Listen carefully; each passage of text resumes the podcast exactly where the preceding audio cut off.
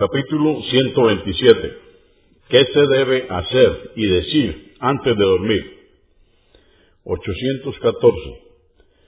Álvara ibn Asir, que Alá esté complacido con él, dijo, cuando el mensajero de Alá, la paz de Dios con él, se disponía a dormir, se recostaba sobre su lado derecho y decía, Alá, me someto a ti, en ti confío mis asuntos, a ti dirijo mi rostro, y me refugio en ti con esperanza y entrega. No tengo refugio ni salvación de ti, sino aferrándome a ti. He creído en el libro que has revelado y en el profeta que has enviado. Al-Bukhari, volumen 11, número 98. 815.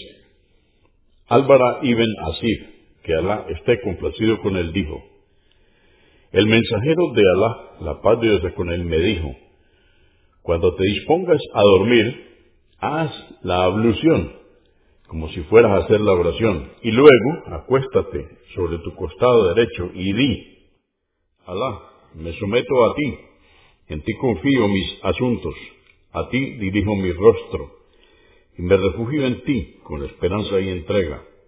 No tengo refugio ni salvación de ti, sino aferrándome a ti. He creído en el libro que has revelado y en el profeta que has enviado. Que sea eso lo último que digas antes de dormir. Convenido por Al-Bukhari, volumen 11, número 93, y Muslim 2710. 816. Aisha, que Alá esté complacido con ella, dijo, por la noche, el profeta, la paz de Dios con él, rezaba once rakat. Luego, cuando llegaba la hora de la oración del alba, rezaba dos rakats cortas y se recostaba sobre su lado derecho, esperando el llamado a la oración, para rezar en congregación la oración obligatoria del alba. Convenido por Al-Bukhari, volumen 11, número 92, y Muslim, 736. 817. Judaifa, que Alá esté complacido con él, dijo, cuando el profeta, la paz de Dios con él, se disponía a dormir por la noche, ponía la mano derecha bajo su rostro y después hacía la siguiente súplica. Alá, en tu nombre muero y vivo. Cuando se despertaba, decía, las alabanzas pertenecen a Alá, quien nos ha devuelto la vida al despertarnos después de habernosla quitado al dormir, y a él será el retorno. Al-Bukhari, volumen 11, número 98. 818.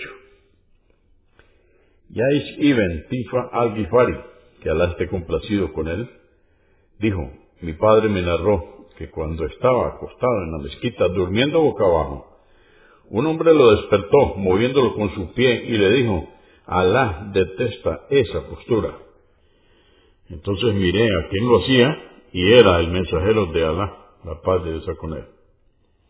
Abu Daud 5040. 819. Narró Abu Huraira, que Alá esté complacido con él, que el mensajero de Alá, la paz de Dios con él, dijo, quien se siente en un lugar y no recuerde a Alá, será como haber realizado una obra incompleta.